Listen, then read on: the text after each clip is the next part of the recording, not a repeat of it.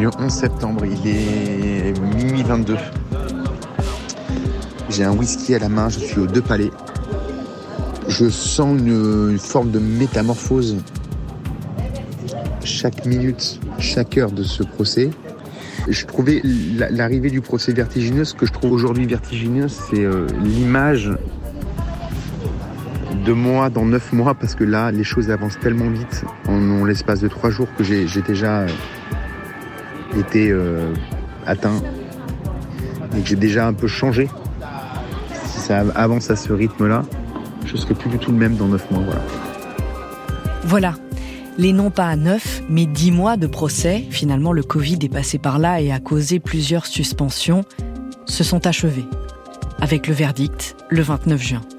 Et non, Xavier n'est plus le même qu'au début de ce procès, et il n'est pas le seul dans ce cas. Voilà, ça aurait été euh, une aventure étrange. Il va en rester beaucoup. Beaucoup, et notamment des relations humaines. C'est fort jusqu'au bout. On est content de sortir de, de cette immensité-là, qui quand même, plus j'y pense, et j'y ai pas mal pensé ce week-end, euh, m'aura coûté beaucoup à moi quand même sur le plan personnel. J'y ai laissé quelques plumes en fait quand même. Et pourtant je le referai, euh, je pense, sans hésiter. En ce qui me concerne, c'est euh, d'abord un sentiment d'épuisement psychologique. Le sentiment aussi euh, du travail accompli. C'est très partagé tout ça. Et en même temps, je me dis que ça valait la peine.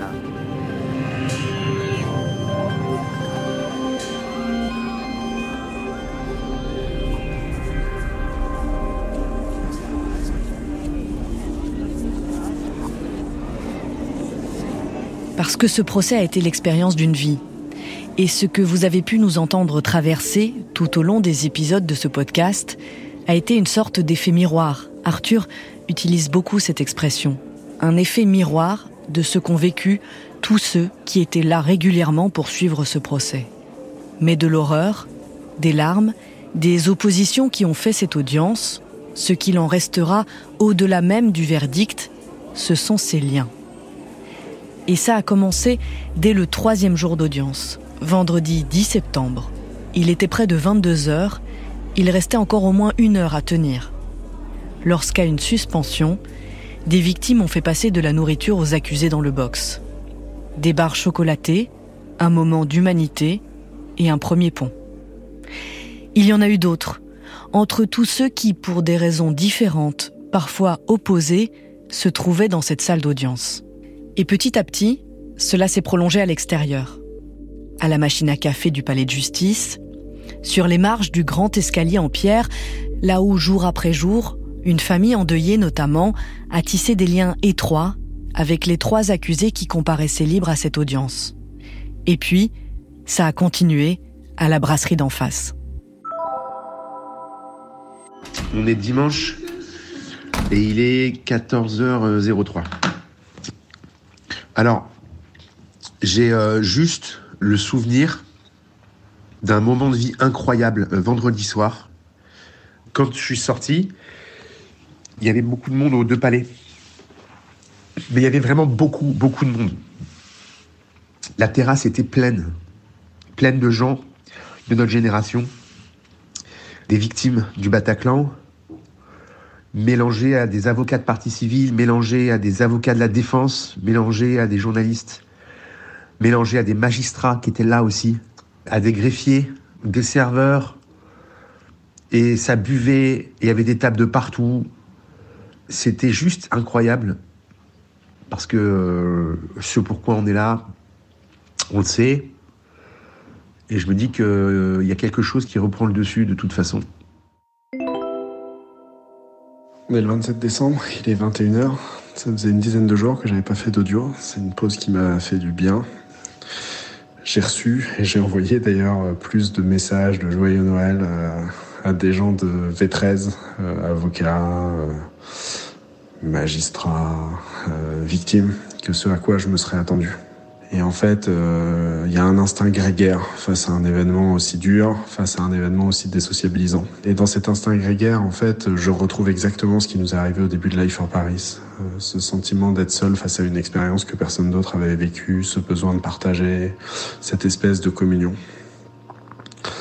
Mais euh, j'ai aussi quelque part euh, une petite lumière orange qui clignote et qui me dit ce sera pas forcément aussi simple jusqu'à la fin.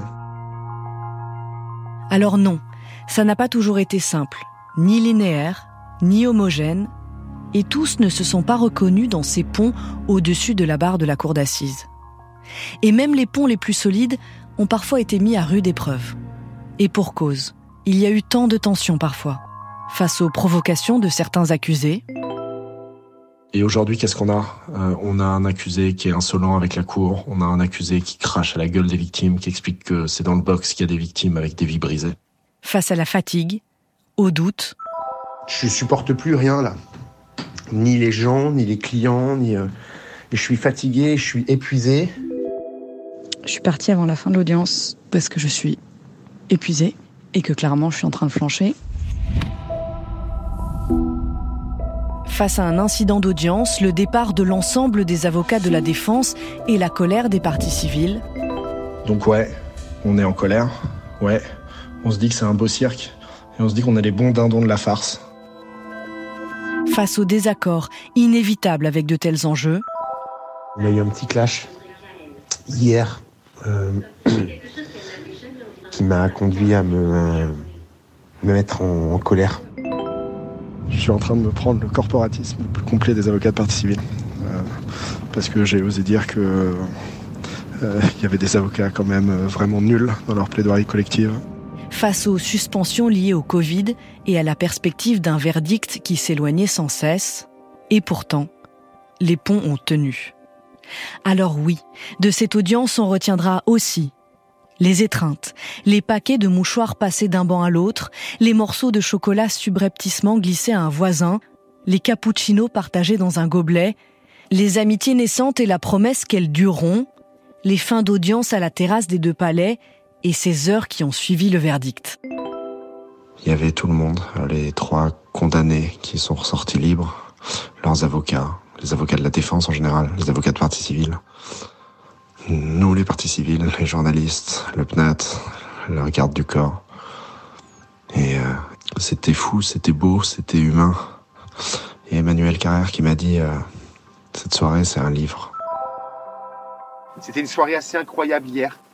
Ça prenait des photos, ça buvait des coups, la terrasse était blindée de monde de palais.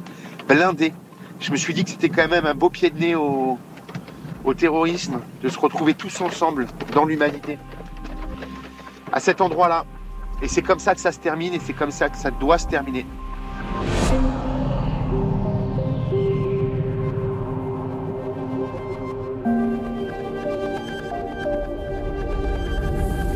Et c'est comme ça aussi que se termine ce podcast. C'était 13 novembre, Trois voix pour un procès, un podcast de Charlotte Piret avec Arthur Desnouveaux et Xavier Nogueras, construit avec Thibaut Cavaillès, réalisé par Fabrice Lègle et mixé par Benjamin Orgeret.